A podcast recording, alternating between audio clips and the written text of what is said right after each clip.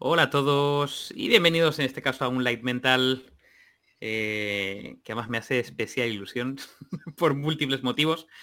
Em, como siempre, con lo mejor de cada casa, en este caso Javi y Mike. Hey, ¿qué tal? ¿Cómo estás? ¿Qué pasa, motherfucker? ¿Cómo estás?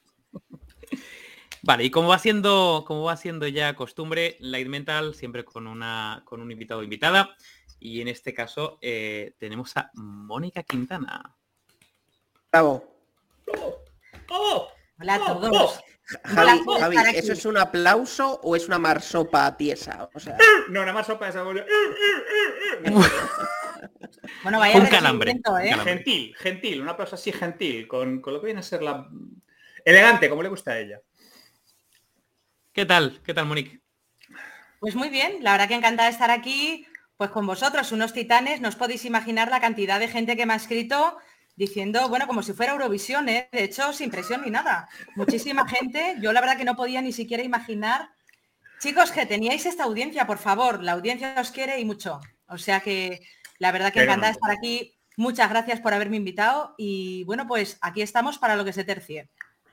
Vivi- yo- vivimos de nuestra audiencia, ¿eh? Es que te- lo mejor de lo mejor de bueno, a ver, vivimos de es nuestro trabajo audiencia. y luego tenemos audiencia. pero- No, pero la audiencia Cierto es. Bueno, en el caso de Javi es lo mismo, ¿no? Javi sí Eso vive es. de su audiencia. Eso es, efectivamente. Yo sin la audiencia no soy nada.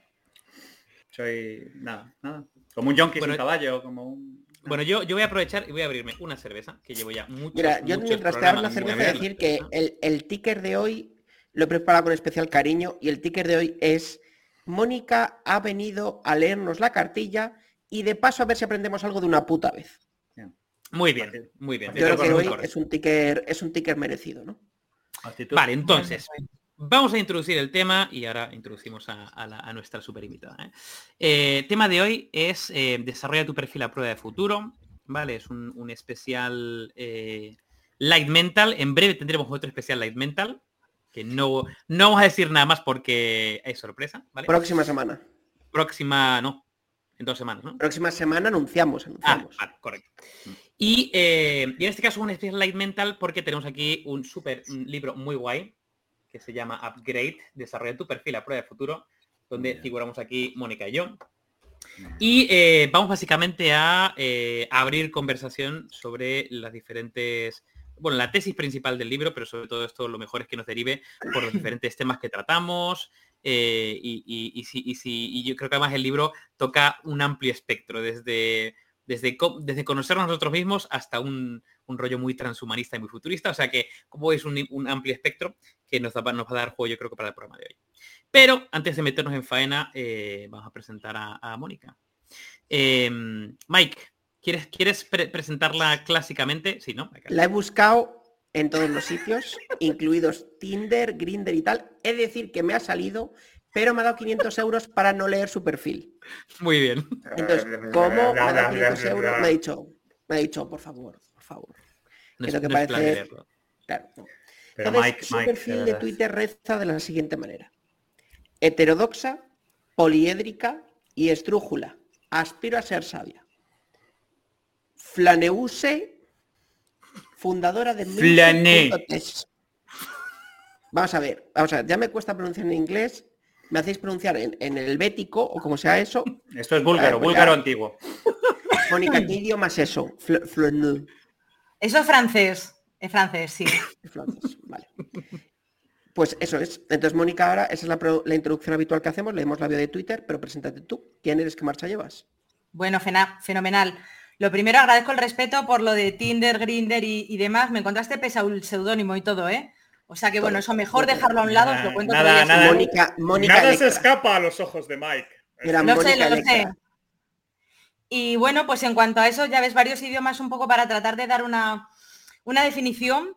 La verdad que viene a ser un poco complicado eso de autodefinirse, ¿no? Porque, ¿qué es la cuestión de la, la identidad? Yo voy por mi cuarto proceso de coaching para averiguarlo y bueno, pues he llegado a la conclusión que definirme como heterodoxa, polímata también, pues puede ser un poco más útil porque da un espectro más amplio. Y luego, bueno, está lo de Flanes por esto de la serendipia, el paseo, bueno, la bohemia francesa, hay algo ahí que me resulta bastante interesante. Y podría hablar también de diletante, ¿no? Que en este caso viene del, italiano, que es el bailar de un sitio a otro y que, bueno, pues creo que hace un poco diferente mi, mi perfil en el sentido de que cuando alguien me pregunta, oye, ¿tú quién eres? Digo, wow, menuda pregunta más, más complicada pero bueno, pues al final me resulta un poco complicado el, tratar de aprenderme en un par de, frases y bueno, pues me considero todas ellas eh, una yonki del aprendizaje también. He vivido varias vidas donde he tenido la, suerte ¿no? de trabajar en la universidad, hasta en la administración pública, la empresa privada, que es donde más a gusto me encuentro. A día de hoy he de decidir, tanto por cuenta ajena como ahora como emprendedora, con mi propia empresa, mindset y bueno, pues considero que todo eso me da una cierta visión como para poder conectar puntos o mundos que quizás de otra manera pues no serían conmensurables entre, entre ellos. Eso en cuanto al ser que, como os digo, pregunta, comentario, ¿eh? El primer comentario de los fans, para que veas los otros también que son, dilatante. ¿De qué es lo que te agrade al libro? no, hay, pequeña, hay que hacer la distinción entre dilatante y diletante. Eh, bueno, aunque no lo mencionamos explícitamente, una, una, sí, una pequeña diferencia, sí. No lo mencionamos explícitamente, pero bueno, el libro tiene que ver bastante con eso, ¿no? Con el ampliar un poco el, radio, el margen de, actuación. Em, y bueno, pues no sé, ya si me hacéis la pregunta más específica de al que me dedico, eso me resulta un poco más, más fácil. Venga, cuéntanos. De contestar. Sí, ¿a qué me dedico? Bueno, pues a día de hoy eh, podría decir que a resolver problemas complejos, que bueno, aquí resuena bastante con mi colega y compañero y maestro, ¿eh? por supuesto, Javier Recuenco, es decir, a resolver mierdas en contextos complejos donde hay muchos cambios, muchos actores y bueno, pues sobre todo me dedico a acompañar a los líderes a prepararse para el futuro. Y bueno, pues estoy ya bajando un poco más a la actividad que desarrollamos en la empresa.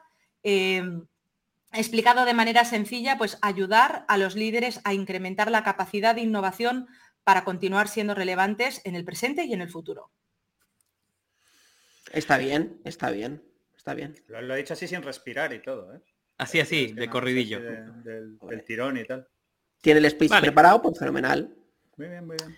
Entonces, por, por meternos por meternos en harina, que, además siempre la gente se nos queja que los laymentos se le quedan cortos. O sea que... no pasa nada, yo hoy no tengo prisa. Mañana entro a trabajar a las 9, o sea que lo que haga falta. haga falta, ¿no? Lo que, lo que diga la audiencia. Muy bien, entonces, Mónica, a ver, ¿qué, mm, desarrolla tu perfil a prueba de futuro? ¿Qué significa esto? A ver. Wow. ¿Dónde nos ubicamos aquí en este punto? Bueno, yo os tengo que decir que lo de la presión como si viniera Eurovisión totalmente y que soy un poco novata todavía en el mundo del podcast, en mi primer y único podcast me hice una pregunta y duró el podcast entero mi respuesta. O sea que aquí os digo, chicos, que lo vayamos manejando, ¿eh? Que no, mira, vale, pues vamos a empezar. Atención, chapas alert, chapas alert. Me gusta hablar, me gusta hablar. refugios. mira, vamos a empezar por algo que va ligado, ¿vale? Y así te va soltando, que yo creo que esto siempre está bien. Albi, que fue la entrevista anterior, nos dejó una pregunta para ti, ¿vale? Y además fue una pregunta que va súper ligada con el tema y nos dijo lo siguiente, casi literalmente, que lo escuché hace 10 minutos. ¿Cuál, ¿Cómo crees que será la profesión, tu profesión a la que te dedicas actualmente, dentro de 10.000 años? Esa es la pregunta que nos dejó para ti. Entonces, ¿tú cómo crees que será tu profesión dentro de 10.000 años? Bueno, a mí este momento de sacar la bola de la bruja Lola me parece poco serio y no está bien hacer estos experimentos especulativos, pero bueno, si nos ponemos a jugar y teniendo un poco en cuenta las tendencias y por dónde van las cosas, yo diría que eh, mi profesión no va a existir dentro de 10.000 años y bueno, la humanidad probablemente es algo bastante diferente a lo que entendemos a día de hoy por humanidad, por lo tanto creo que ni siquiera tiene hacerse sentido, o sea, no tiene mucho sentido hacerse esa pregunta, ¿no? Pero de lo que estoy convencida es que ni mi profesión, ni ninguna de las profesiones que conocemos, ni siquiera la propia noción de trabajo, como tal va a existir en 10.000 años. Toma ya, bueno, ojo, ojo. Estoy deseando ver el de la seguridad social, a ver cómo computa las horas y cobra los impuestos si no hay trabajo.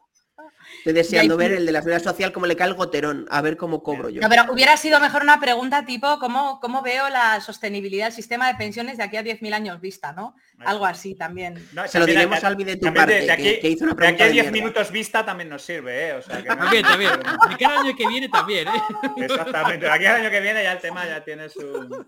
No, pero, pero oye, a, lo- a lo que dice, a lo que dice Mike de- del Goterón, que es completamente cierto, el, el- el padre, no sé si de Cruz Novillo o de otro otro diseñador famoso, decía que cuando él se dio de alta como diseñador, fue a la seguridad social a darse de alta y decía, bueno, ¿y usted qué, de qué quiere darse de alta de trabajo? Dice, bueno, pues yo soy diseñador.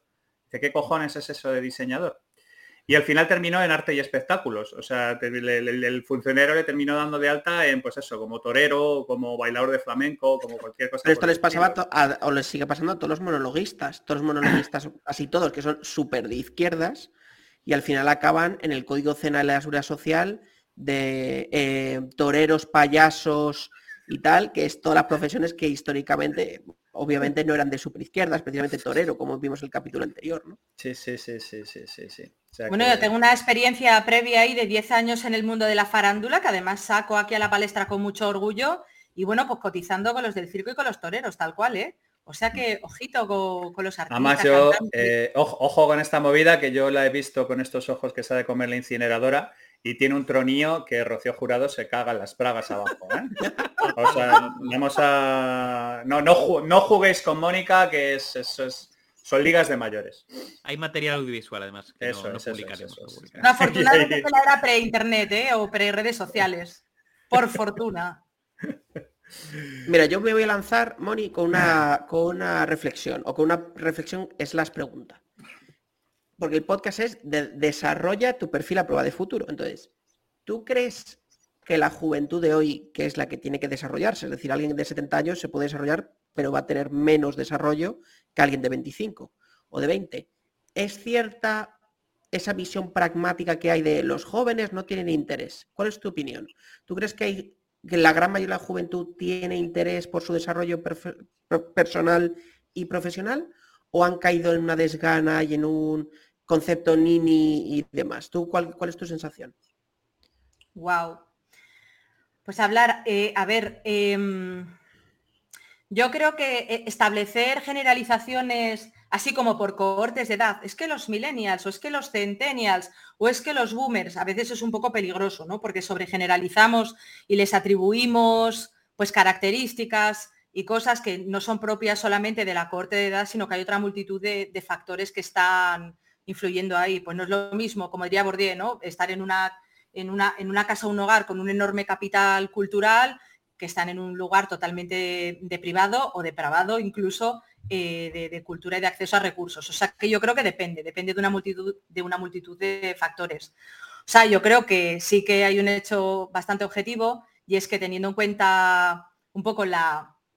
Bueno, y más todavía con la inflación, que es otro temazo como de aquí a 10 minutos también, ¿no? Bueno, pues que ha habido en general una pérdida de poder adquisitivo y que hay muchas generaciones de jóvenes que, bueno, en cuanto a lo que son recursos, pues son la primera generación con menos recursos que sus padres. Yo no diría que existe un menor interés, sí que creo que hay algunos rasgos, ¿no? Que son diferenciales en cuanto a los denominados millennials o ahora los denominados centennials, eh, sobre todo por, bueno, porque no es lo mismo haber nacido con la tecnología en la mano que el hecho de haberla adquirido más tardíamente, ¿no? Durante la adolescencia. Pero bueno, yo no sé, no, no me atrevería a hacer ese tipo de, generalizaciones, incluso ni siquiera que no pueda haber una carrera para la gente de 60 años. O sea que en ese sentido mi perspectiva es bastante antiedadista. Y oye, ojalá que siga avanzando a la velocidad a la que va todo el asunto de la, de la longevidad, porque bueno, pues puede ser que vivamos muchos más años y esto probablemente va a tener un impacto también sobre la manera en la que concebimos las propias carreras profesionales, ¿no? Teniendo en cuenta sostenibilidad del sistema de pensiones y si es cierto lo que dicen algunos, eh, que bueno, como todo, ¿eh? hay que ser crítico y mirarlo con pinzas, pero bueno, si es cierto eso de que ya ha nacido la primera persona que vivirá 150 años y bueno, pues al paso al que va todo esto, es muy probable que vayamos a ser más longevos, vivir con más salud y por tanto esa cosa que hemos conocido como carrera profesional pues va a cambiar enormemente. Pensad que hace apenas unos años, con una jubilación de 65 años, la esperanza de vida era de 15 más y esa era la noción de la jubilación, 15 años para descansar. Pero es que a día de hoy estamos pensando en casi 20, 25 años más de, vida, ¿no? Lo que cambia enormemente las cosas. O, en ser inmortales. Estuve la semana pasada con José Luis Cordeiro de la Singularity University, o sea, y él ya está hablando de inmortalidades y cosas raras, o sea que... No, la muerte la muerte. Sí, la muerte de la muerte, efectivamente, justo, con el, con el tal Davis. Eh, hay, una cosa, eh, mira, claro, tú y yo nos conocimos en, en, el mismo, en la misma mm, en la misma nota, ya, estabas interesada hace la torta de tiempo en preparar a la gente para el futuro. ¿De, dónde te viene esta querencia a que la gente eh, sea empleable en, dentro de unos años? No sé si es un, digamos de alguna manera, algún tipo de drive personal desde el punto de vista de, que, la gente sea em, más útil que los principios tayloristas de los que venimos, o si es que sencillamente el futuro siempre te ha parecido un lugar más interesante que habitar que el presente. Bueno, pues me parece una pregunta muy interesante, o sea que muchas gracias por hacérmela. Bueno, por cierto, no sé si puedo decir algo del chat. Alguien decía, la primera persona que ha vivido 150 años ya nació. Me imagino que todo el mundo está pensando en Jordi Hurtado. Pero bueno, dicho esto, voy a... Eh, lo, dicen por Javi. Lo, dicen, por, recuenco, es que tenemos una coña con Javi que... Eso ah, no tenemos una coña, o sea, yo estuve, eso es, yo estuve cuando las pirámides eh, de Giza, yo, yo estuve en el solar de las pirámides de Giza, viendo allí con el resto de los ancianos las obras y tal, y bueno, a partir de ahí quedó, quedó una especie como de, no sé, que estos hijos de La mitad de las estalactitas y estalagmitas empezaron cuando Javi era pequeño. Eso es, eso es. Y los bisontes de allí del, Altamira, pues eh, por allí estábamos también. Pero bueno, eh, hijos de puta. Quiero sacar. Bueno, pues la audiencia a tope. Eso es. Pues yendo a la pregunta que, hacía Recuenco, lo cierto es que mi interés ha sido más por el futuro y por el eh, los avances tecnocientíficos que por la cuestión del empleo y la empleabilidad como tal, ¿no? que también me parece un tema bastante relevante.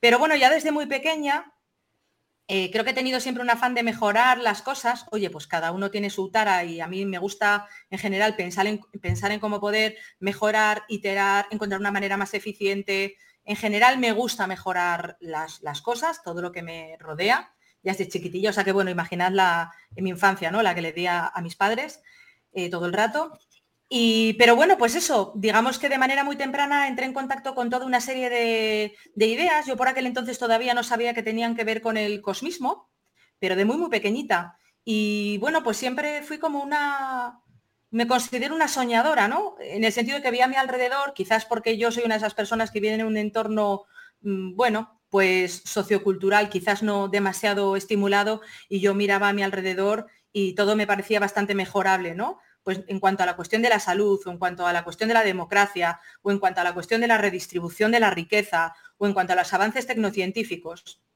es como que a menudo, desde, desde que era pequeña me he sentido de algún modo como una mujer fuera de mi tiempo y como que tengo la sensación de que todo es antiguo y como que forma parte del pasado, como que lo veo obsoleto. O sea, me parece alucinante que a día de hoy, desgraciadamente, tanta gente siga enfermando y, muriendo de, cáncer. ¿No? Cuando, bueno, pues tenemos logros tecnocientíficos tan espectaculares como la propia exploración del universo, pero luego por otro lado decimos, wow, hay un montón de gente que se está muriendo de cosas que deberían ser ya tratables a día de hoy, o incluso cosas más básicas, ¿no? ¿Cómo puede ser que con todos los medios que, tenemos no hayamos sido capaces de democratizar la educación o, por ejemplo, de darle una educación personalizada a las personas que a priori tienen más capacidades y con esto darle un vuelco a todo ello y, bueno, pues no llegar a esta situación que describimos en el libro, ¿no? bajo el epígrafe de que el mundo necesita un reinicio. Y no significa que vayamos necesariamente a, peor en todo. De hecho, bueno, los datos no nos muestran eso en general, pero bueno, lo que nos gustaría, o por lo menos lo que a mí siempre me gustó, es el pensar cómo se puede reunir toda la inteligencia disponible para ponerla a trabajar por el, por el bien común. ¿Cómo podemos mejorarnos? Incluso pensar más allá eh, de este nivel de esta construcción del sujeto, no tal y como lo entendemos, esta visión incluso individualista, que desde un punto de vista histórico, bueno, pues ha dado lugar a cosas como la democracia liberal, pero que desde un punto de vista histórico es bastante reciente. ¿Cómo podemos poner en marcha toda esa inteligencia colectiva para el bien común Y luego, bueno, pues teniendo en cuenta que este, esta nave que habitamos llamada planeta Tierra, pues es la que nos contiene a todos. Entonces, bueno, pues a ver qué somos capaces de hacer para, para ir más allá. Y luego, bueno, pues también, ¿por qué no? Darle rienda suelta a ese afán explorador. Lo cierto es que a mí me gustaría vivir muchísimos años y ojalá que no me muera sin poder haber hecho pues un viajecito por ahí, oye, pues quién sabe, ¿por qué no? Interestelar o, o algo así, que es que soy yo muy curiosa. O sea que desde pequeña me viene el interés y como os digo, mucho más un interés por el futuro eh, y más que por la cuestión de la empleabilidad, pero bueno, precisamente para poder llegar a esos futuros, otros futuros alternativos, pues lo que necesitamos es reunir todo el talento disponible y ponerlo a trabajar junto, porque bueno, solo de esa manera podemos, podremos eh, llegar a lograr cosas aún más grandiosas y, más excepcionales. Vale, nos dejan perdonar, que es que por el chat nos han hecho una pregunta muy interesante, que han repetido dos personas, ¿vale? Que es, mira, nos la ha dejado por aquí Céfiro. Eh, Mónica, ¿qué tres aptitudes destacarías en el contexto laboral actual? Eh, y luego también en paralelo, muy, muy, muy, muy ligado, también Jax, vamos al turno Mónica, pillas a un chaval de 20 años, ¿qué tres skills le dirías que desarrollase? O sea, ¿qué tres cosas crees que son más críticas dentro del desarrollo eh, de las personas? Vale. Bueno, top 3 de cosas, wow. Pues a ver, yo ahí, aunque el Foro Económico Mundial no necesariamente tengan por qué ser unos, tengamos que hacer apología de, de, todo lo que se dice, pero bueno, sí que algunas de las proyecciones me parecen interesantes. Y bueno, creo, lo digo un poco de memoria, a ver si lo digo bien, pero si mal no recuerdo, tenemos en primer lugar todo lo relativo al pensamiento analítico, tenemos las habilidades también del aprendizaje permanente y luego tenemos eh, las habilidades relativas a la resolución de problemas complejos. O sea que bueno, eso sería un top por ahí, por ahí, reñido, por ahí reñido también está el tema de innovación y creatividad. Están ahí como peleados entre, pero sí. Están alternando posiciones en los últimos tres informes, pero sí, eh, pensamiento analítico y crítico, adaptabilidad y aprendizaje permanente y resolución de problemas complejos. Bueno, pues entonces iba bien enfocada. Y luego, bueno, pues aquí lo único respecto al pensamiento analítico, y si queréis, entrando en turrón, os vamos, yo encantada de hablar de mi experiencia, porque además, bueno, pues sí que he estado expuesta a muchos tipos de experiencias distintas. Y bueno, pues en un día, en unos tiempos como los que corren, ¿no? Donde es tan, difícil discernir qué es cierto de lo que no, toda esa parte del pensamiento analítico y pensamiento crítico es muy importante, ¿no? Pues el saber, tener herramientas para poder juzgar si lo que tenemos es cierto, es no, romper problemas en diferentes partes, ¿no? Para poder encontrar mejores soluciones.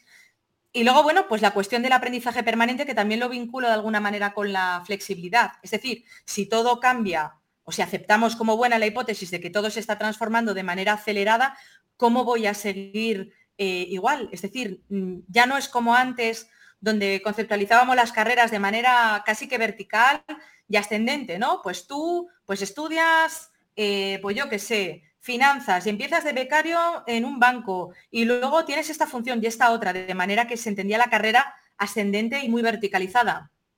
A día de hoy estamos en un contexto donde se están hibridando los campos de conocimiento y también de experiencia y ya no nos sirven las competencias de antes. Por, por tanto, ¿tú qué prefieres? contratar a esa persona que a día de hoy es el que más sabe de una cosa concreta, a lo mejor incluso una competencia, imaginaos por ejemplo en el mundo de la tecnología, una tecnología que tiene dos años de vida y luego, bueno, ahí tenemos a veces a las personas de recursos humanos haciendo el ridículo diciendo, bueno, queremos a alguien con 10 años, no, ¿qué 10? 30 años de experiencia en Python. Es como, a ver, es que no se había inventado todavía, ¿no? Bueno, pues ¿qué preferimos? contratar a la persona con la mayor experiencia en eso o con alguien que tenga la suficiente experiencia y conocimiento y luego la capacidad de poder aprender rápidamente. Porque es que hoy es eso, pero mañana vas a tener que aprender algo que complete esa habilidad. Ya no es como antes. Tú, pues antes sabías de recursos humanos y ya estaba, pero hoy tienes que saber pues de recursos humanos y marketing o de recursos humanos y datos o tienes que saber de programación y de diseño o de programación y de usabilidad. Es decir, como que progresivamente se van hibridando todos los ámbitos de conocimiento y por, y por tanto esa capacidad de estar aprendiendo de manera permanente, pues es una de las cosas que van a marcar la diferencia. Y es más, yo lo llevaría incluso más allá. No nos limitemos solamente a pensar en skills, se habla mucho del upskilling, el reskilling, sino que incluso desde un punto de vista más de la mentalidad, actitud y las actitudes, eh, pues el entender que la vida es un camino de aprendizaje permanente y donde, bueno, pues todos tenemos la opción, ¿no? O la elección, cada uno teniendo en cuenta las cartas que le tocaron, que es obvio que no a todo el mundo le tocan las mismas cartas en este juego llamado vida o en este juego profesional, pero bueno, dentro de las cartas que a cada uno le toca, sí que está de su mano el, bueno, pues el poder tomar decisiones y el adoptar una actitud de decir, pues eh, puedo mejorar, puedo autoperfeccionarme, puedo seguir desarrollándome, ¿no? Y el entender que, bueno, pues cada cual es también protagonista de su propio desarrollo. Es decir, que más allá de esa visión, mm, vamos, tecnoapocalíptica, terrible, de todo es una mierda, bueno, pues eh, con la escritura de este libro lo que proponemos es toda una serie de, de pautas muy concretas y muy específicas que le ayudan a la gente pues a, mejorarse. En nuestro caso, nuestro modelo, he de decir que no solamente hablamos de tres competencias específicas, sino que, bueno, utilizando una metáfora del humano-máquina, que lo utilizamos simplemente como metáfora, porque, bueno, obviamente nosotros entendemos la, la tecnología no como un fin en sí misma, sino como un medio para otras cosas. Pero bueno, dentro de la utilización de esa metáfora, lo que hacemos es que hemos planteado un modelo upgrade con 13 competencias específicas, ¿vale? 13, es lo que nosotros planteamos en el, en el modelo. Si quieres, si quieres, ya que has nombrado el modelo, Mónica, eh, si quieres nombrar brevemente un poco el modelo, o sea, decir, cómo, cómo lo estructuramos en, esa metáfora de máquina y lanzar ahí algunos nombres. Vale, fenomenal. Bueno, pues ya hablando del libro, que es que yo vengo a hablar de nuestro libro y al final no hablo del, del libro. Desde luego que, poco, bueno, pero tienes, tienes, que aprender de Samuel Hill a hacer product placement. Sí, totalmente. Es que yo ya pasé en su momento por la agencia y bueno, en fin. Nada, pero sí que, sí que os cuento, ¿eh? Y bueno, de hecho, aprovecho para decir que está aquí, aunque bueno, ya lo enseñó David, y, y bueno, pues deciros que hemos escrito el libro desde la más absoluta humildad, o sea que quiero decir, nosotros también, aún como autores, estamos en proceso de aprendizaje permanente, o sea que igual dentro de, un año, de dos años, también tenemos que hacer un upgrade de nuestra propia obra, sería una especie de meta upgrade. Pero bueno, lo que hemos tratado de, resumir en el libro es el, el resultado de haber estado más de 15 años trabajando con diferentes tipos de perfiles, ¿no? Tanto en el ámbito técnico, middle management, también dirección y alta dirección, que bueno, yo es un poco más donde, donde me especializo a día de hoy y hemos tratado de destilar todo ese conocimiento, también sobre todo con la perspectiva de democratizarlo, porque decíamos, bueno, pues es un conocimiento que pensamos que es bastante útil, que a día de hoy hemos puesto en marcha, sobre todo en grandes organizaciones y particularmente, sobre todo, en gran corporación y queríamos encontrar la manera de, poder hacerlo llegar al gran público. O sea que, bueno, aquí la primera cosa em, es que probablemente este no sea un libro para todo el mundo, y lo digo también desde esa humildad, porque me preguntaba la gente en Twitter, oye, ¿es para todo el mundo? Pues oye, quizás para un operario o para la persona de la que trabaja en la panadería de la esquina, quizás no pero para una gran cantidad de personas que trabajan en el ámbito del conocimiento, pues yo creo que sí. O sea que creo que es generalista. Vale, o sea, otro libro que no me voy a leer, pero está genial. pero tú no te preocupes, Mike, que van a hacer un vídeo. Van a hacer un vídeo en breve con los Terry Tunes y ahí mira, tú. A ver, Mike, Carla, estás en el sector del conocimiento, tío. Carla se lo ha comprado, entonces yo le voy a decir, mira, te invito un día a una cerveza y me haces un resumen ejecutivo de minuto y medio de qué va. No, pero que con una cerveza te lo hago yo el resumen. te lo puedo hacer ahora en un momento. Bueno, yo con una cerveza lo que queráis, ¿eh? ya lo sabéis. Que, que, además se os quiere un montón, se os admira un montón, ya lo sabéis. O sea que, sí. Y, bueno, pues eso, a modo de resumen, y un poco yendo a esta metáfora del humano-máquina, que lo hemos hecho por enredar y porque nos divertía, ¿eh? nada más lejos de, tratar de reificar al ser humano, por supuesto que no.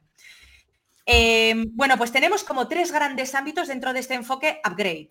Por un lado tenemos actualiza tu sistema operativo, que tiene que ver con la mentalidad, el mindset, las creencias, y donde, por cierto, empezamos con algo más viejo que el fuego, prácticamente, que es el conócete a ti mismo, porque bueno, no lo decía antes como el Top Skills, foro económico, no sé cuánto, pero yo si tuviera de verdad que dar un consejo diría, Señores, señoras, lo primero que tenemos que hacer es esa cosa tan complicada que es el conocerse a uno mismo, que esa noción del sí mismo, bueno, de hecho, y ahora vuelvo al tronco central, pero permitidme un pequeño paréntesis.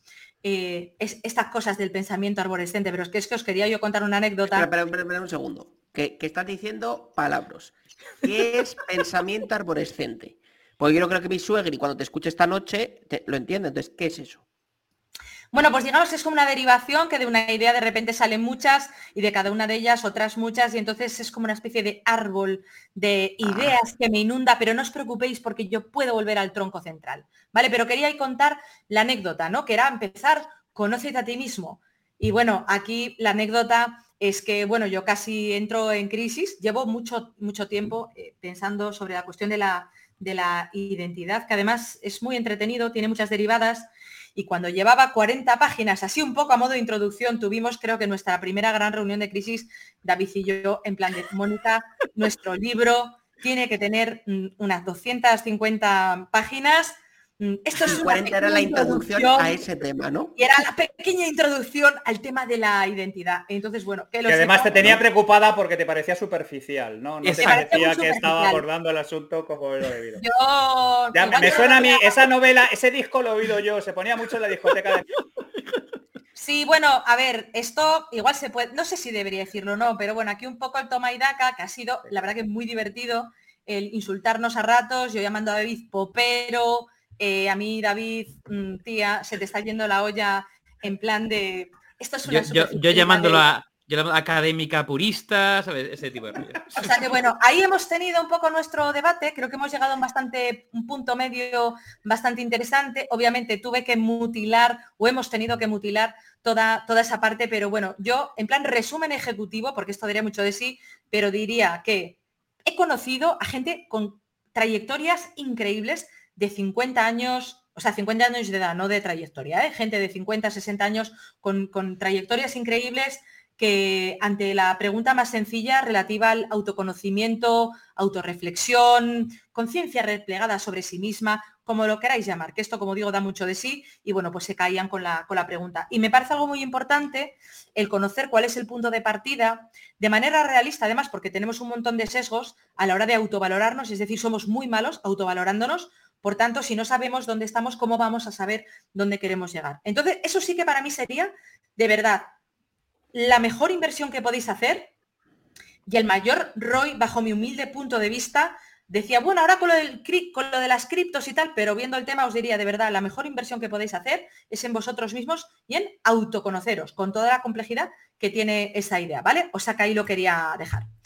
Vuelvo al tronco central, eh, metáfora humano-máquina, tres grandes áreas. La primera, actualiza tu sistema operativo. Bueno, yo creo que es bastante obvio a qué nos referimos con esto. Eh, tienes que reinstalarte algunas cosas, ¿vale? Ahí damos toda una serie de, pautas que tienen que ver con el conocimiento a uno, a uno mismo. Lo hemos planteado así un poco en plan, casi tipo exhortación o imperativo ahí para animaros a la acción. Conócete a ti mismo, hackea tu cerebro, navega la complejidad, Toma decisiones éticas, ya no solamente con pensamiento crítico, sino también ética, que además es, bueno, la cuestión de la ética eh, es una, cuestión que inunda transversalmente el libro porque, bueno, nosotros, eh, bueno, pues sí que perseguimos una finalidad eh, de tratar de, bueno, aunque suena un poco así a crece pelos, pero hay que decirlo.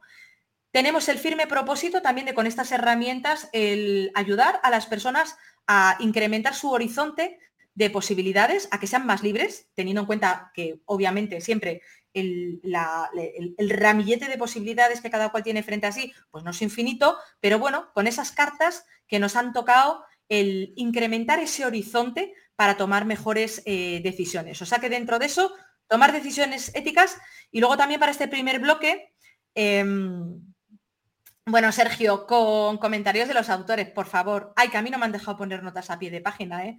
porque si no iba a un libro de 2.000 páginas. Pero bueno, sacaremos una O, una serie o algo así. Pero bueno, en esta última, en esta primera parte de actualiza tu sistema operativo, tenemos una, un último bloque también de estoico, que es algo que nos ha inspirado mucho y que además sabemos, es que vamos conectados siempre, que nuestro querido amigo y gurú Recuenco justo acaba de escribir un libro, o sea, a ver si hacemos algo tipo cameo o algo así para hablar del, estoicismo.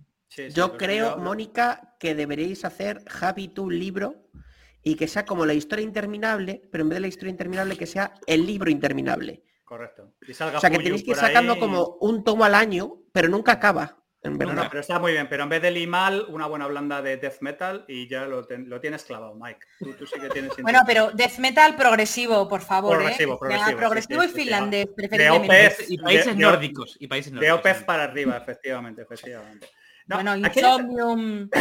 efectivamente, efectivamente. Tú sí que sabes, y no el popero de, del... El popero de... Oye, yo también escucho Insomnium. Y no, no, el popero de Caco Senante, joder. Que es que, además decir heavy mental, por favor, el heavy... Eso es, cuernos, cuernos. La, la lluvia de hachas para mí la, se ha quedado... La lluvia de hachas, el bocata de escombros. Espera, espera, espera, Javi, espera, espera, espera. Vamos a dejar que Borica termine el, el modelo, que no terminado. No, pero... ah, ah, que no había acabado. Es que yo, yo soy también tipo yo también ejecutivo. Eso es, es que yo también soy arborescente, pero de la variedad algarrobo, ¿sabes? sí, no, de hecho yo creo que deberíamos hacer recuenco tú y yo un podcast y sería el récord Guinness lo podemos batir tú y yo, ¿eh? Eso es, o sea que dejamos a Jordi Wild, dejamos a Jordi Wild en Bragas y no hemos ni empezado a entrar en materia. Totalmente.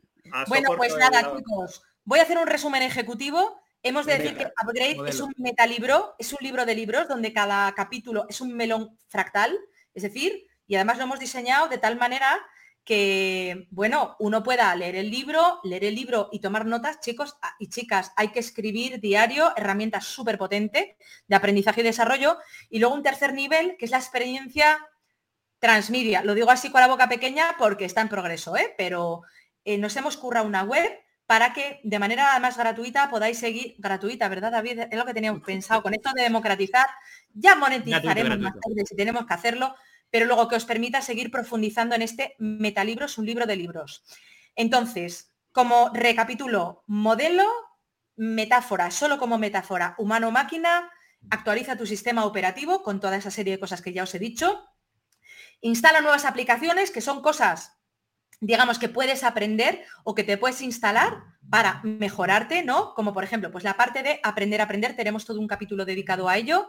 Eh, convierte tus ideas en proyectos, no vale solamente pensar, sino, sino que hay que pensar y hacer. Organízate de manera ágil, diseña el futuro e influye en tu entorno. Y luego ya vamos con el tercer bloque, es decir, que el nivel de fumada va increciendo a medida que el libro va avanzando. De hecho, no lo hemos pasado. Está bien, porque hasta ahora, si no ha aparecido fumada, bien.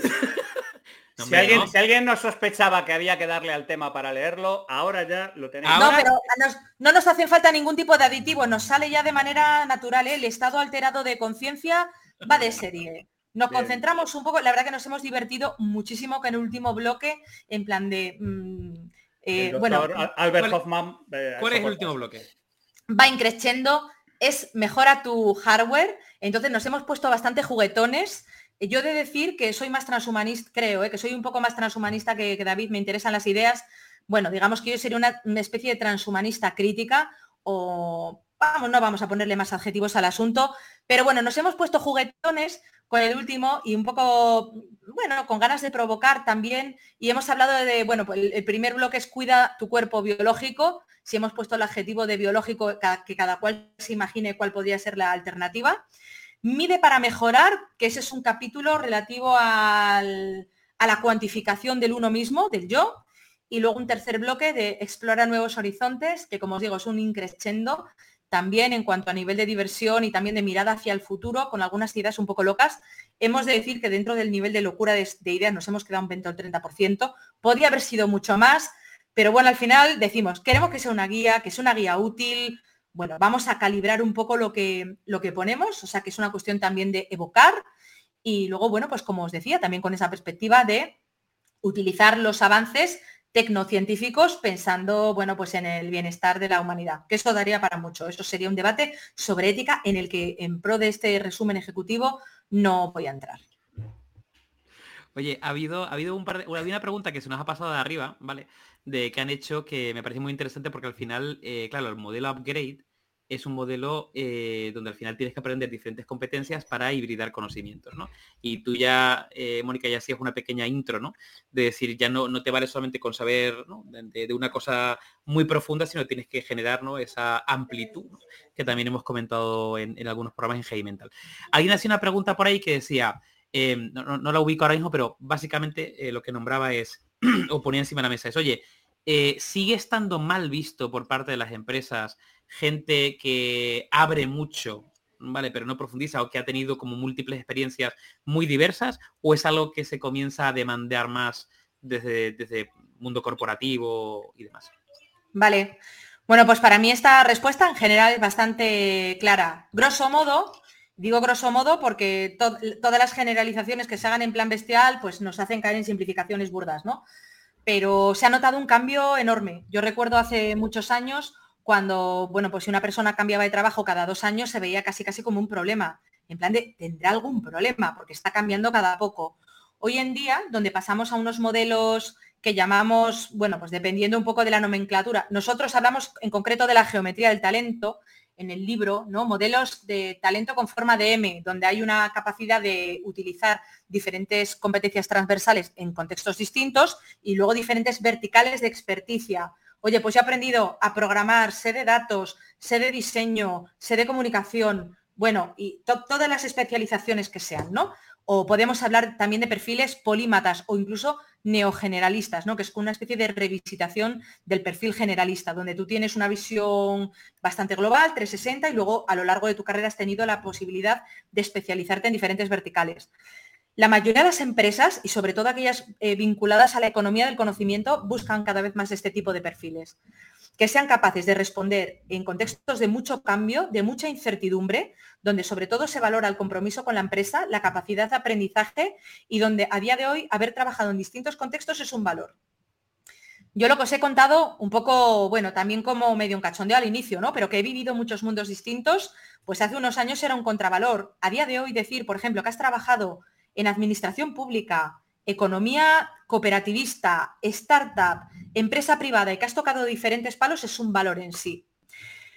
Eh, claro, aquí cuál es el, reto que tienen las empresas? Pues la cuestión de la retención del talento. Y a menudo se contrata sabiendas de que incluso es poco probable, sobre todo si esa persona forma parte de ese colectivo que podríamos englobar bajo el mm, adjetivo ¿no? o expresión de talento extraordinario o talento singular, eh, va a ser muy complicado que los puedas retener. Es decir, que tu oferta de valor para ese tipo de talento tiene que ser elevado. Pero yo por poneros un ejemplo, pues a día de hoy se busca gente que, se haya movido mucho y donde eso se ve como pues toda una serie de experiencias que han proporcionado mentalidades y competencias que se van cargando en una mochila para esa persona y que las hacen tremendamente valiosas. O sea que yo mi consejo concreto sería, si estáis preocupados o preocupadas porque habéis tenido muchas experiencias diferentes en el terreno de lo laboral, hoy no es un contravalor, sino que es un valor en sí mismo.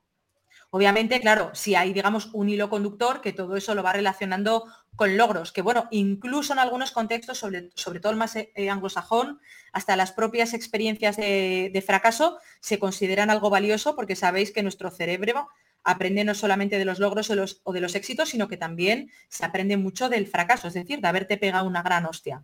¿Vale? O sea que yo sí que diría que es un, que es un valor en sí.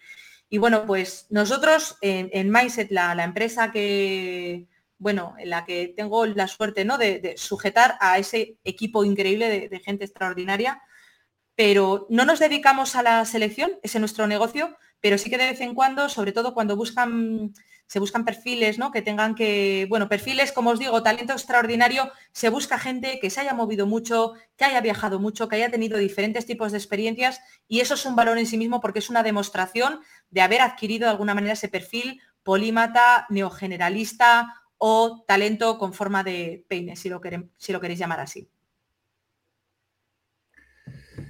Y hay una cosa, bueno, joder, es que a mí me gustaría preguntarte 400 cosas, pero, pero voy, a, voy a limitarme a una concreta, ¿vale? Por si acaso la gente no lo sabe, eh, Mónica y yo hemos estado en, recientemente en un documental sobre superdotación. Eh, ella como vedette estrella y, yo como vicetiple cómica, o sea, ella de Norma Dual, yo de Lina Morgan, ya sabéis, Gracita Morales, ese, ese, ese rollo y tal. Y básicamente a ti se te cae de la boca la palabra talento, la palabra talento extraordinario, la palabra todo este tipo de... Y, tanto tú como yo em, venimos de entornos bastante hostiles desde el punto de vista familiar con este tipo de cosas, ¿no? ¿Cómo planteas tú ahora mismo el asalto frontal que hay hacia el talento y hacia la meritocracia? Con algunas declaraciones que yo estoy leyendo últimamente que me están produciendo un sonrojo eh, bastante espectacular. O sea, yo tengo la sensación de que todo lo que estés planteando, que por supuesto me compro desde la A a la Z, está apoyado en un respeto por el talento que yo no tengo tan claro que esté ahí fuera en la calle. ¿Cuál es, cuál es tu percepción del asunto? Wow. Ahí tenemos la versión políticamente correcta y la que no. Estás, en, heavy, mental. No nos oye nadie. Vino, aquí Pedro Serraima y se sobró todo lo que salió la gana y luego salió diciendo gilipolleces en cualquier otro diario. Aquí es el sitio de venir a, escupir. Pues a ver, yo creo que... Wow, mm, esto además es algo que me toca profundamente, ¿eh? porque, a ver, yo creo que en este país estamos bastante lejos de hacer lo que tendríamos que hacer para poder promover el talento. O sea, de hecho, a menudo lo que hacemos es promover que el talento se vaya fuera, literalmente. Es decir, hacemos todo lo posible para que salga corriendo. Y eso es algo que me entristece enormemente, porque, bueno, teniendo en cuenta cómo está el patio, el patio general, ¿eh? el patio en el nivel grande y el patio también en el nivel pequeño. O sea, necesitamos todo el talento y la inteligencia disponible. Lo primero de todo es que hay un tabú a la hora de hablar del talento, a la hora de hablar de la inteligencia, hay, un tabú enorme. Yo creo que en nuestro caso hay toda una serie de factores culturales, ¿no? Que tienen que ver con, bueno, pues eso, un acervo cultural nuestro patrio, que tiene que ver con una serie de, toda una serie de cuestiones, que por no entrar en ello me, me, parecería bastante complejo, que hace que no se valore el talento lo suficiente. Y luego también que creo que venimos de un modelo donde, bueno, pues la meritocracia tenía que ver con el pertenecer a una clase social determinada, tener cuatro o cinco apellidos compuestos y donde una buena parte del tejido de la dirección y de la alta dirección a menudo no son personas que hayan llegado por el propio mérito, pese a lo que se quiera decir. Creo también que es algo que afortunadamente se está cambiando y las, y las organizaciones serias con las que trabajo y que se lo están tomando todo esto, bueno, pues eso, muy, muy en serio, que están trabajando en ello, realmente están cambiando las cosas. O sea, que sí que se están haciendo cosas, pero vamos, que soy bien consciente de que el tipo de empresas con las que trabajamos forman parte de una vanguardia bastante avanzada que está bastante lejos de llegar al tejido empresarial en general. Entonces, pues habría muchísimas cosas que... Sí. ¿Quién es Piketty? Porque Pablo Mondragón nos dice cuantísimo daño ha hecho Piketty. Piketty a mí me suena a delantero del rayo. Entonces, ¿quién es Piketty? Tomás Topas Piketty, autor de libros, el economista francés, tiene, una serie, tiene una serie de cosas muy interesantes y tiene un montón de gilipolleces cósmicas que las vas salpimentando, es una cosa mitad de mitad. Y una de las que tiene básicamente que es que la, es, ese es el padre patrone del, negador de la, de la meritocracia. ¿vale? Exacto. Del tú tienes dinero, ya lo tienes para toda la vida, es algo que va a permanecer en varias generaciones.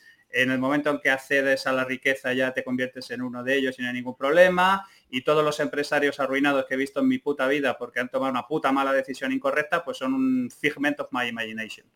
Pero eso es... Eh, tiene una serie de cosas muy interesantes, tiene además una especie de centro especial de investigación en el que trabaja sobre temas relacionados con, lo que le interesa, que es trabajo y trabajo. Capitalismo, Es el capitalismo. él, fundamentalmente va de morros contra el capitalismo, va un poco con la parte, digamos, del trabajo eh, más eh, de, lo público. Es, un teórico de lo público, pues como puede ser Mazzucato y toda esta gente. Mm. Bueno, pues a ver, yo yo mi visión aquí es que habría leña para darle a todo el mundo, ¿no? Porque yo creo que los, errores vienen, eh, si pensamos en clave del propio espectro ideológico, yo creo que hay toda una izquierda posmoderna que ha hecho mucho daño, incluso hay toda una serie de reformas educativas que han hecho mucho daño, por ejemplo, pues denostando la cuestión del esfuerzo y del sacrificio. O sea, yo, y, bueno, no lo he contado antes, pero porque la verdad que yo me gusta estudiar mucho y una de las cosas que he estudiado es pedagogía Em, o ciencias de la educación, depende un poco del paradigma en el que, bueno, en fin, hay toda una serie de reformas educativas que, creo que poco benefician a los hijos e hijas provenientes de los estratos sociales con menos recursos, y es que si tú pues tienes un entorno social poco estimulado desde el punto de vista cultural o intelectual y encima no te esfuerzas, pues obviamente el pronóstico es bastante sencillo de, de adivinar, ¿no? Es un poco como la cultura esta del rollo del sonrío muere, o bueno, toda una serie de cuestiones que yo creo que hacen bastante daño y sobre todo porque, bueno, a una persona que se ha criado en un contexto con recursos, contactos familiares como para poder en, un momento determinado ayudarte con la progresión de tu carrera, donde has visto libros, donde tú puedes modelar la conducta de tus padres, pues que tú te esfuerces un poco menos, pues pesa menos en el resultado inicial, pero yo creo que hay toda una, una narrativa que nos viene a menudo por parte de esa izquierda posmoderna que creo que ha hecho mucho daño. Pero luego, por otro lado, el otro mensaje de que la meritocracia lo es todo, pues yo lo siento mucho, pero tampoco. O sea, tenemos bastante evidencia que la educación y sobre todo la educación superior como ascensor social, por lo menos en España, desde los años 80 no ha hecho otra cosa que decrecer. Pienso también que se hace necesaria una reforma del sistema educativo, que bueno, esto suena también atópico, pero creo que además especialmente todo lo que tiene que ver con el ámbito de la educación superior, donde yo creo que hay un delicado equilibrio y que además tiene que ver con este debate también bastante manido, no de si las instituciones educativas y concretamente la universidad tiene que educar a la ciudadanía, tiene que educar para el mercado, nos guste o no nos guste, el mercado es el que es, cómo se encuentra el equilibrio y qué es lo que pasa cuando tú has generalizado una educación que, bueno, pues por una inflación hace que se devalúen los títulos y que al final las personas que acaban ocupando los puestos de mayor responsabilidad pues no varían tanto de cómo eran las cosas antes o incluso peor. Y ese es un debate muy serio donde hay toda una serie de tabús, tabúes, eh, y, bueno, pues creo que, hay que acometerlo. Entonces, la cuestión de la meritocracia, y, perdón, y ya, ya termino un poco por poner aquí como el titular, ¿no? Obviamente, el espíritu de sacrificio y de esfuerzo es importante, es necesario, todo el aprendizaje, porque este rollo de, bueno, ya como la información está en Google, pues ¿para qué vamos a educar? No, pues mira, es que lo que haces es educar a, un rebaño de personas que tienen acceso a los recursos, pero no han estructurado su cabeza como para poder ordenar todo eso y más todavía con un pensamiento crítico. Es decir, son, mm, digamos que los dejamos como más víctimas incluso del propio algoritmo, ¿no? Obviamente las cosas importantes requieren un esfuerzo, requieren también una disciplina, pero luego decir que el esfuerzo y la disciplina son los que van a predeterminar tu contexto, pues obviamente no, porque tú puedes empezar el, juego con unas cartas o con otras y no tener en cuenta esos factores sociales, pues mm, es estar obviando una parte muy importante de la, de la realidad. Yo creo que la mayor parte de las grandes discusiones que se tienen que producir en este país están reducidas a dicotomías maniqueas entre dos gilipolleces. Y este, ese es el menú que nos tenemos que comer todos los días. Entre una postura estúpida A y una postura estúpida B. Bueno, y comprar luego el paquete ideológico y argumental completo, ¿no? Como que hay muy poco espacio para otras visiones alternativas. Y, bueno, yo lo he visto, ¿eh? lo he ido siguiendo también en las redes, meritocracia sí, no es como, perdón, puede haber un lugar diferente ¿no? a plantearlo en estos términos, incluyendo un, mayor número de, variables. Bueno, y también se puede retar, que existe incluso el propio término de meritocracia o de mérito tiene su tela, porque la gente que defiende meritocracia, a lo mejor incluso la propia definición o el propio concepto de meritocracia es muy diferente. Hay gente que ve la meritocracia, no sé, incluso desde el punto de vista eh, familiar o histórico, no de hechos concretos, o gente que de alguna forma hace méritos eh, que es literalmente, no sé, mm, hacer cuatro cursos que son considerados como méritos para hacer checks en diferentes cosas. Es decir, ¿qué significa ser un mérito? ¿Qué significa merecerlo? ¿no? Es decir, me parece que es un nivel de complejidad que, al igual que habéis dicho ambos, eh, se simplifica y, nos genera una especie como de, no sé, conversación de besugos absurda, superficial, que no llega a nada, vamos. Claro, al final es un tema de la agenda y de estar entretenidos, ¿no? Porque quien, quien pone el término pone un poco el tablero del juego. Entonces, digamos que el, combate eh, argumental o el debate argumental se establece dentro de ese marco, ¿no? Pero el asunto es, oye, pues igual hay que romper el marco. Es que ni lo uno ni lo otro. Tenemos que pensar en marcos alternativos. Lo que pasa es que, bueno, pues es lo de siempre. El, yo creo que no corren buenos tiempos para aprender la complejidad y la complejidad pues a veces es poco sexy porque no es sencilla de entender, ¿no? Debates que al final, pues eso, tienen un montón de dimensiones distintas y de, variables. Y luego, bueno, pues ni siquiera a veces se puede generalizar en cuanto a geografías, lo que funciona en una no funciona en otra. O sea que, bueno, yo lo, que tengo claro es que el debate habría que plantearlo en, otros términos y pienso que urge mucho una reforma en este país. Se machaca mucho a la educación primaria, cosa que en, cierta manera me molesta, cuando yo creo que la, la reforma más inminente y más necesaria es la de la secundaria, pero sobre todo la de la universidad Que bueno, ha habido como muchos intentos, ¿no? Pero yo creo que hay que seguir avanzando. Hay que seguir avanzando ahí. ¿Qué, ¿qué cosas creeríais que tendrían mucho impacto? Es decir, porque yo creo que en general uno de los mayores riesgos que tenemos como personas que estamos opinando de la realidad es muchas veces dar nuestro punto de vista, pero tampoco a lo mejor aportar parte de la solución. Lo digo también por mí mismo, ¿eh? no lo digo con este por ti, Mónica. Entonces, un poco abro la pregunta a los cuatro. Em, una cosa, a lo mejor no tenemos que explayarnos mucho, ¿no? Pero, ¿qué cosa creéis que puede apoyar o aportar eh, a, que, pues no sé, parte de las cosas, de las problemáticas que habéis contado, ¿no? Pues oye, que, que haya fuga de talento, que haya cierto talento excepcional que no se cuida de la forma correcta que no sé, alguna, como alguno de los hilos que habéis, que habéis iniciado, ¿no?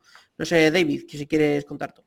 Sí, fíjate, yo iba a decir que va, totalmente relacionado con eso. O sea, yo creo que uno de los grandes cambios, y un poco al hilo de lo que comentaba Mónica con el tema de las universidades, eh, que es algo que de alguna forma forma parte de la tesis del libro, es que em, al final eh, históricamente se ha construido todo el sistema educativo desde el punto de vista de ir hiperespecializando y tomando decisiones en cuanto a áreas de conocimiento hard, o sea, de, conocimiento, eh, digamos, en materias concretas. Em, esto esto en, España y en Europa. Concretamente el modelo americano es muy diferente. El modelo americano al final tú lo que vas es, eh, vas escogiendo diferentes ámbitos, además muy amplios y muy diversos, que me recuerda mucho el libro de Range de Epstein, ¿no? Al final tienes un mm. proceso bastante creo que creo que Epstein hablaba de, la época de sampleo, ¿no? Como que va haciendo sampling y tal. De una forma y, cogiendo... Y, y, Mikkelsen también en el suyo del, neogeneralista. neogeneralista pero Mikkelsen, Mikkelsen el de golf. No, el de Fórmula 1. No, el de paddle, el de paddle. Entonces, haces una apertura y a partir de ahí eh, vas luego escogiendo diferentes áreas de conocimiento. Y es muy curioso porque hace poco, hablando con, justamente con, el libro Upgrade en la mano, eh, hablando con una persona que es el, decano de una escuela de negocios muy famosa, eh, me decía que están reflexionando sobre hacer un cambio, porque ahora mismo todos los programas están estructurados como la universidad, que son programas donde tienes áreas de conocimiento, ¿vale? Hard, y luego como optativas, pues a lo mejor puedes tener pensamiento crítico y no sé qué. Y está de alguna forma intentando dar una vuelta para que realmente los ejes troncales sean las competencias transversales y luego tú elijas, digamos, un itinerario de conocimiento hard que te pueda, de alguna forma, o pueda estar adecuado a lo que tú quieres hacer. Javi. ¿Tú conoces, tú conoces el, el, el, el propósito fundamental de Cornell, de la Universidad de Cornell? Carl Sagan, este tipo de gente. Mientras, haya un jodido alumno que quiere estudiar una cosa, Cornell se compromete a ponerle un profesor para que estudie eso. O sea, tú estás matriculado en Cornell y quieres estudiar física iónica de, teórica de cuerdas, de, teoría de cuerdas pasado por, eh, pasado por agua, y no hay un profesor ahí, y Cornell se, se compromete a contratarte un profesor para que te dé la clase solo a ti. ¿Vale? Entonces, tú te puedes imaginar el tipo de flexibilidad cognitiva que te da es claro, yo, es que la tuve random, porque mi padre no se leía ni las rayas de la mano, pero le gustaba mucho comprar libros de oferta. Y entonces un día aparecía con plantas y flores, otro con un libro de aviones, otro con otro libro de psicología, al día siguiente era cuidado del bebé y luego era un tema de filatelia. Pero claro, esto es una cosa random. Y entonces nosotros lo que estamos haciendo es seguimos haciendo eh, salchichas para salchichas para la máquina, como si estuviéramos en un entorno industrial, como si estuviéramos en tiempos de taylorismo, de esloanismo, de cualquier cosa por el estilo. Pero ¿de qué cojones estamos hablando? Si lo que necesitamos es gente flexiva cognitivamente, porque cada cinco años el mundo cambia de arriba a abajo. Cambia. Y luego, y luego Javi, no solamente eso, sino que incluso los, el conocimiento hard que, por ejemplo, tienen las universidades por el propio sistema, bueno, por dos motivos, por el propio sistema de lo que cuesta cambiar un mm. currículum académico. Eh, que, todavía se lleva, que la, peña sigue aprendiendo Pascal en primero de, informática. ¿Qué coño me estás contando? A ver, que tú, eres, que tú, eres, que tú eres de los míos, tú eres de los que tuviste, eres de los que tuviste que aprender COBOL. Pero ¿de qué cojones estamos hablando, señora? Claro. Que si quiere bolsa, o sea, COBOL. Pero, pues pero es que el plan llevaba 10 putos años y, ahí estábamos con, con, Bueno, te digo más, te digo más, con todo el tema Legacy, la gente que prueba el COBOL como una pasta. ¿eh? Bueno, sí, pero bueno, que... Perdonad, que luego, primero está el tema del, del currículum académico, que lo que cuesta cambiarlo, perdonad, hace que, mm, que cueste mucho actualizar contenidos, pero por otro lado también es la inmovilidad también del profesorado muchas veces. Es decir, eh, es, joder, a mí me da, por ejemplo, me da un montón de, rabia. Eh, o sea, yo creo que tiene que haber eh, profesores, mm, pedagogos, expertos en comunicar conocimiento, pero luego no puede ser que un profesor lleve 35 años dando la misma clase y que de alguna forma a gente que su objetivo no solamente es aprender, sino aplicar ese conocimiento y sea incapaz de que lo vayan a aplicar. Entonces tiene que haber también un, revulsivo por... Yo lo que creo que hay dos cambios, ¿no? Un cambio que es cambiar realmente este, esta parte de, flexibilizar la hora de elegir realmente los itinerarios y darle más importancia a la parte de soft skills. Y por otro lado, creo que tiene que haber una renovación también de todas aquellas personas que están realmente transmitiendo y comunicando conocimiento. O sea, Mónica yo, bueno, y tú también, y Miki también, o sea, nos, dedicamos también al mundo de la formación y a formar a otras personas.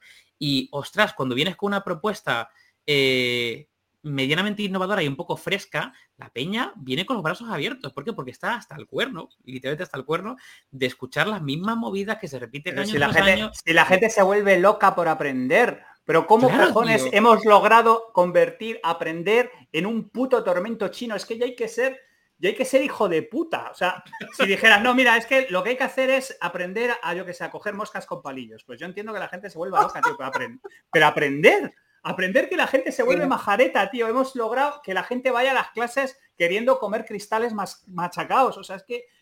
Mira, yo voy a decir una barbaridad y me vais a matar.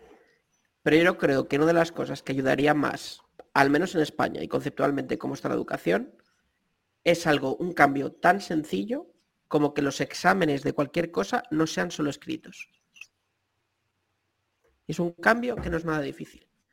Que sean exámenes para medir resultados de otra manera. Orales, con una acción, con un tipo de dinámica, con un... No, no algo escrito. Porque para empezar hay gente que no tiene la capacidad verbal léxica de explicarse y nunca la va a tener. Y eso ya hace cierta discriminación hacia la gente que no tiene esa capacidad. Entonces yo creo que es ya ese cambio de hacer que la evaluación de una de, la de conseguir un conocimiento cambie y se realice de otra manera, yo creo que eso ya ayudará un huevo.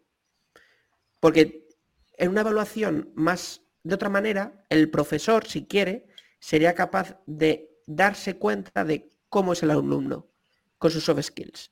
Pues claro, bajo un papel tú, no detectas eh, muchas, mucha cosa del alumno, ¿no? Muchas veces no eres capaz, sí, sabes lo bien que se expresa, pero no si es miedoso, si es empático, si es risueño, tú eso no lo sabes por, un texto. Es muy difícil, salvo que sea un texto que te cuenta una historia, ¿no? Eh, es muy difícil. Y yo creo que. pero, eso, es algo que conecta, eso es algo que conecta con algo que ha dicho Mónica. Es que el aprendizaje no es personalizado.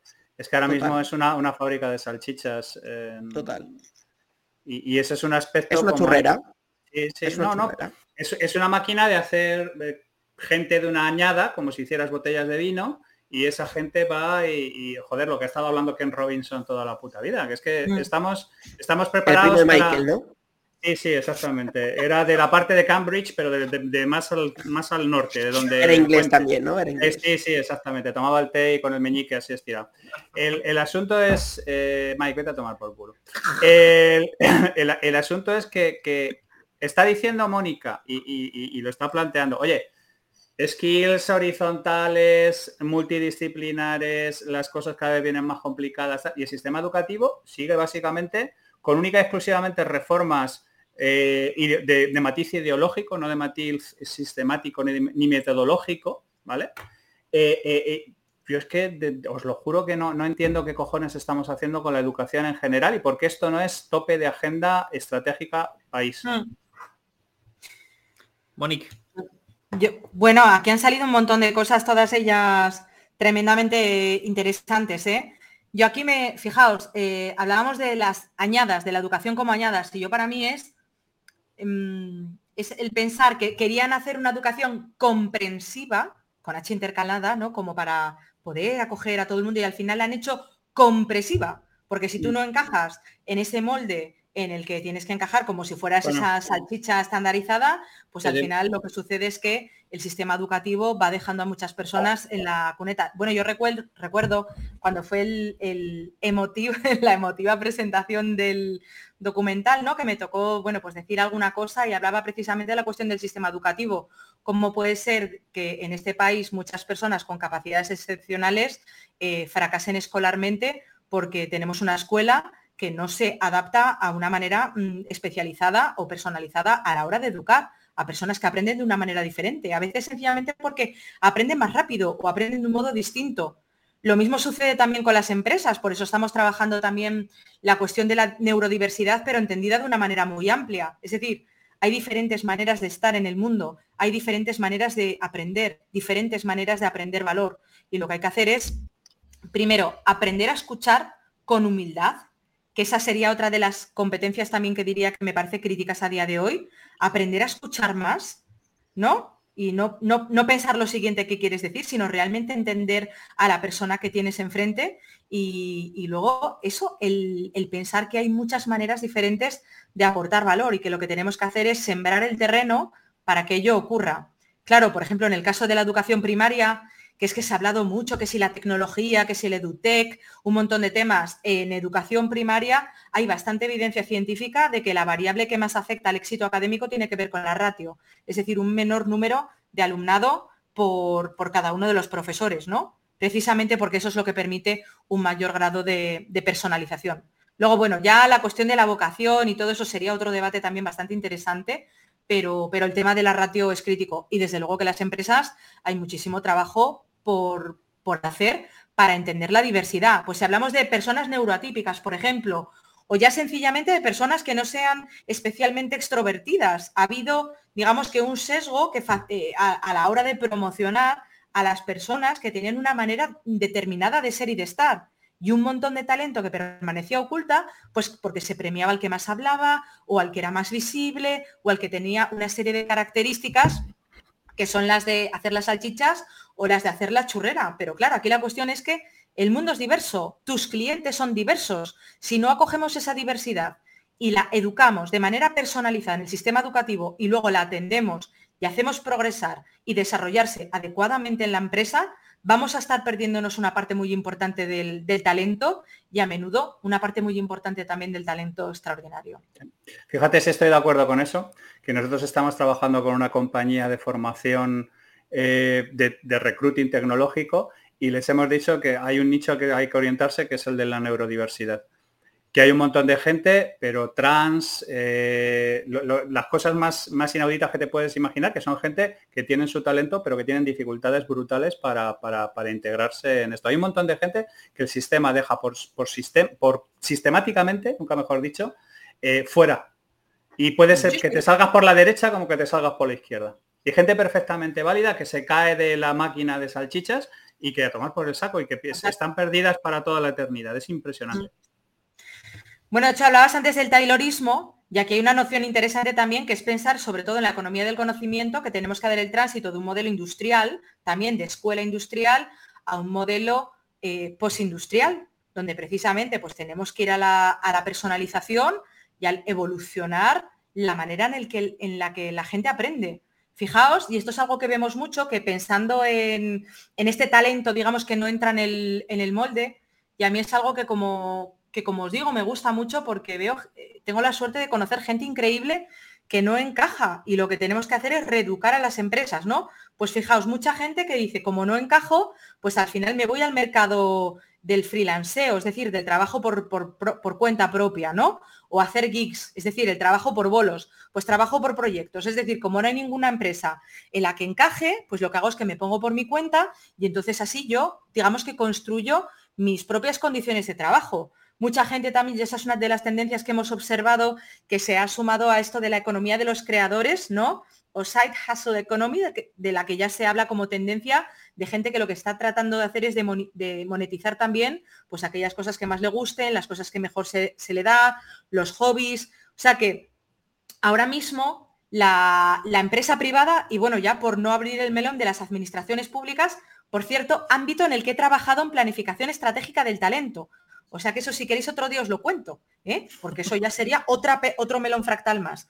Pero bueno, volviendo a la empresa privada, está ahora mismo habiendo un problema enorme de, pérdida de, talento. Bueno, sabéis que sobre todo en Estados Unidos se ha hablado de la gran resignación, no podemos hablar de un fenómeno como tal en España, pero sí que hay muchísima gente que por no encajar se está yendo y está montando proyectos junto con otros colegas, está trabajando, como os digo, por bolos, se ha puesto a, a crear contenido, su propio podcast. Hay un montón de alternativas, ¿no? A la hora de trabajar porque no encuentran organizaciones, uno, que les respeten y que les cuiden, que el tema de la salud mental ese sería otro temazo también bastante interesante, ¿no? Eh, personas que les respeten como seres humanos, donde realmente puedan hacer una aportación de valor y luego donde puedan tener un desarrollo. Entonces, bueno, pues hay todo un trabajo ahí que hacer también por la parte de las, de las empresas. Yo sabía, yo sabía que el episodio de hoy iba a ser un concurso de apertura de melones. No, no, no. Yo, yo, tengo que hacer ahora de timekeeper.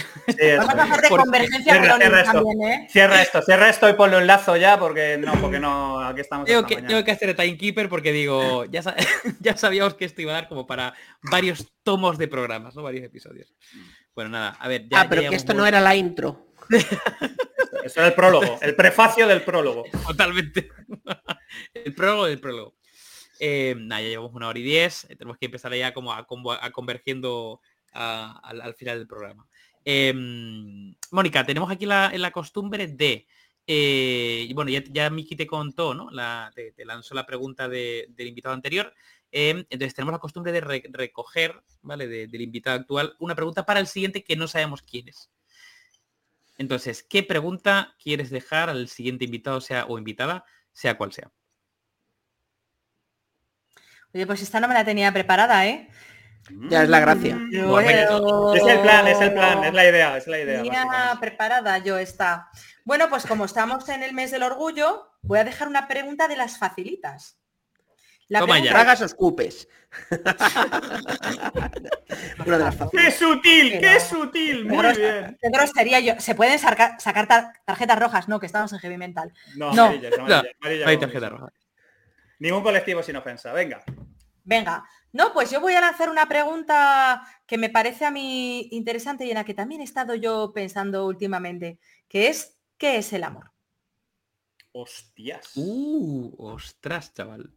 Joder. Uh. Podemos traer a un uh. cura y bueno, obviamente he respondido bajo una óptica heavy mental. ¿eh? Ya. bueno, igual os queda demasiado flower power para la temática, pero no, no, no, no, no, esto puede, puede tomar muchos caminos y muchos matices.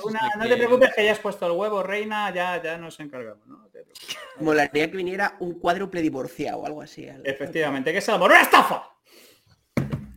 Ya no, que saque el lado troll. No, no, pero de verdad que, me interesa, ¿eh? Ahí hay una revisitación o no. Bueno, he oído muchas cosas, entonces me, interesa, sí. Que abordéis el tema, chicos. Venga, lo hacemos.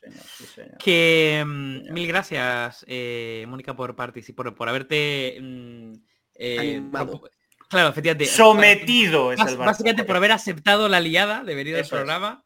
Eh, esperamos que te hayas pasado un ratito guay. Eh, los comentarios han sido también muy muy de ah, ha quedado un programa de hostia, no sé qué. O sea que la gente se ha pasado bien y la comunidad, muy grande la comunidad. Mike, Mike levanta la mano. Voy a hacerlo cualquier vez que pase Mónica, Miriam y Carla por estos micrófonos. Os reto a que hagáis un light mental vosotras tres, porque estamos seguros que lo haríais mejor que nosotros. Yo lo veo. De hecho, de, hecho, de hecho, si recordamos, hubo un, light mental con, que además está conectado con Pablo, con Pablo Mondragón, sobre el sexo del futuro, donde también se sumaba eh, la, la, pareja de Pablo. Sí, sí, sí, sí, sí, sí, sí. Ahí queda, ahí queda, ahí queda, ahí queda. Yo, chicos, tenéis que hacer un debate sobre la cuestión del porno, ¿eh? Que ya sabéis que es trending topic ahora mismo, creo que puede dar mucho. Yo no voy a participar porque no debo meterme en ese lío. Yo os invito a, que os inmoléis en la plaza pública. Eso es, por si hubiera algún colectivo que no nos odiara, pues vamos ya y nos Efectivamente. Yo que ahí soy un, me, cuido un poco más, ¿eh? si no me escupirían también, pero de verdad que os animo a que os metáis en ese, ya que sois de meteros en líos. Bueno, es que lo que nos dijo, lo que quedamos con Pablo era que hicierais vosotras cuatro no del porno, ya que nosotros habíamos hablado del sexo del futuro. Claro. Pues él dijo o del sexo del futuro, pero visto desde vuestra perspectiva, o de porno no recuerdo exactamente, pero bueno, por ahí. No, pero yo estoy, yo estoy con Carla, o sea, nos mandan a la lona en el minuto Total, total. Pero queremos verlo. ¿A qué queremos verlo? Yo pagaría por eso. Yo compraría merchant de ese podcast. Yo ah, pagaría pues solo por no producir un capítulo yo. Con que lo hicieran ellas, me conformaría. No, le ibas a tener que hacer tú, Mike, igualmente. No, le ibas a tener que hacer tú. Y yo tendría que ir llevando toallas, o sea, tendríamos que hacer cosas propias de nuestro sexo y condición. Bueno, pues mil gracias, chavales. Mil gracias, Un súper placer como siempre. Igualmente, el placer es mío, chicos. Quiero que acojas, eh, quiero que acojas a mis hijas y las adoptes bajo tu égida. Como si fueras ya Patia. O sea, tienes que hacerlo. Bueno, luego yo no respondo por el resultado. No garantizo el resultado. Mentora, mentora de las pequeñas eso, es, del aceo, del aceo en concreto hay mucho, hay mucho trabajo que hacer con la aceo. Claramente. Venga, chavales. Bueno, pues Salud y ciencia, perras. Gracias por invitarme. Muchas gracias. Eres una crack. Uh...